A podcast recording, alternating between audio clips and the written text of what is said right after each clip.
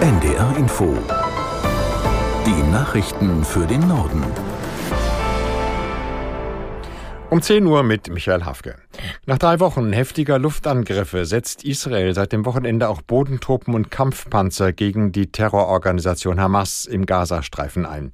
Dabei wurden nach eigenen Angaben Dutzende Hamas-Mitglieder getötet. Jetzt gibt es auch Berichte, dass eine verschleppte deutsch-israelische Geisel tot ist.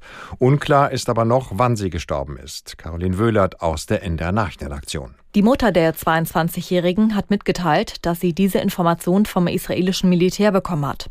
Die junge Frau war am 7. Oktober von Hamas-Terroristen von einem Festival im Süden Israels in den Gazastreifen verschleppt worden.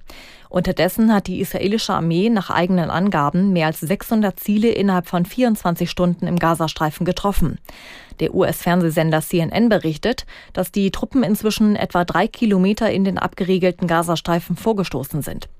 Die humanitäre Lage für die Menschen dort wird immer schlimmer. Gestern sind 33 Lastwagen mit Hilfsgütern angekommen, die reichen aber nicht aus.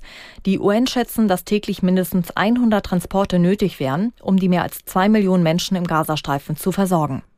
UNICEF warnt vor der Ausbreitung von Krankheiten im Gazastreifen. Ohne Zugang zu ausreichendem und sauberem Wasser steige die Gefahr, sagte eine Sprecherin des UN-Kinderhilfswerks dem Redaktionsnetzwerk Deutschland. Partnerorganisationen hätten bereits von Fällen von Haut- und Durchfallerkrankungen berichtet, die auf die schlechten sanitären Bedingungen zurückzuführen seien. Bei anti-israelischen Ausschreitungen in der russischen Teilrepublik Dagestan sind nach Behördenangaben 20 Menschen verletzt worden. Hunderte überwiegend junge Männer hatten ein Flughafengelände gestürmt, als ein Flugzeug aus Israel landete. Aus Köln Stefan Lack. Zuvor hatte sich über Telegram-Kanäle die Nachricht verbreitet, dass ein Flugzeug aus Tel Aviv mit Flüchtlingen aus Israel dort landen würde.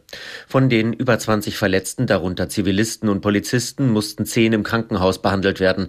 Zwei von ihnen befänden sich in einem kritischen Zustand, teilte das örtliche Gesundheitsministerium mit. Sicherheitskräfte hatten das Gelände geräumt. Der Flughafen bleibt voraussichtlich bis zum Dienstag geschlossen. Insgesamt konnten rund 150 der Gewalttäter identifiziert werden. 60 von ihnen wurden festgenommen. Wegen der Lage in der Ukraine und im Nahen Osten warnt Verteidigungsminister Pistorius vor weiteren Kriegsgefahren in Europa.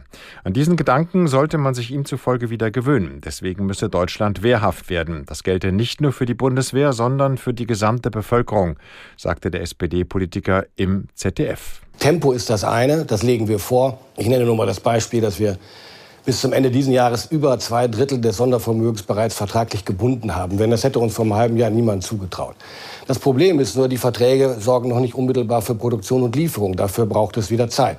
Wir machen Tempo, wo es geht. Aber Ganz wichtig, auch der Mentalitätswechsel in der Gesellschaft ist richtig. Wir müssen uns wieder an den Gedanken gewöhnen, dass die Gefahr eines Krieges in Europa drohen könnte. Und das heißt, wir müssen kriegstüchtig werden, wir müssen wehrhaft sein und die Bundeswehr und die Gesellschaft dafür aufstellen. Pistorius sagte auch, er gehe davon aus, dass die Bundeswehr in ein paar Jahren völlig anders aussehe. Aber was in den letzten 30 Jahren verbockt worden sei, könne man nicht in 19 Monaten wieder einholen. Umweltministerin Lemke kritisiert die Äußerungen der schwedischen Klimaschutzaktivistin Thünberg und des internationalen Dachverbandes von Fridays for Future zum Krieg im Nahen Osten. Lemke sagte dem Redaktionsnetzwerk Deutschland, die unsäglichen Äußerungen zerstörten das Vertrauen in die Bewegung. Es sei wichtig gewesen, dass sich die deutsche Fridays for Future Gruppe davon klar und eindeutig abgegrenzt habe. Thünberg und Fridays for Future International werden israelfeindliche Aussagen vorgeworfen. Der Dachverband hatte unter anderem Israel als Apartheidsstaat bezeichnet. Der in den Bayerischen Landtag gewählte AfD-Abgeordnete Halemba ist festgenommen worden. Das bestätigte die Staatsanwaltschaft in Würzburg, die am Freitag einen Haftbefehl gegen den 22-Jährigen beantragt hatte. Sie gab an, gegen Halemba werde wegen Volksverhetzung und des Verwendens von Kennzeichen verfassungsfeindlicher Organisationen ermittelt.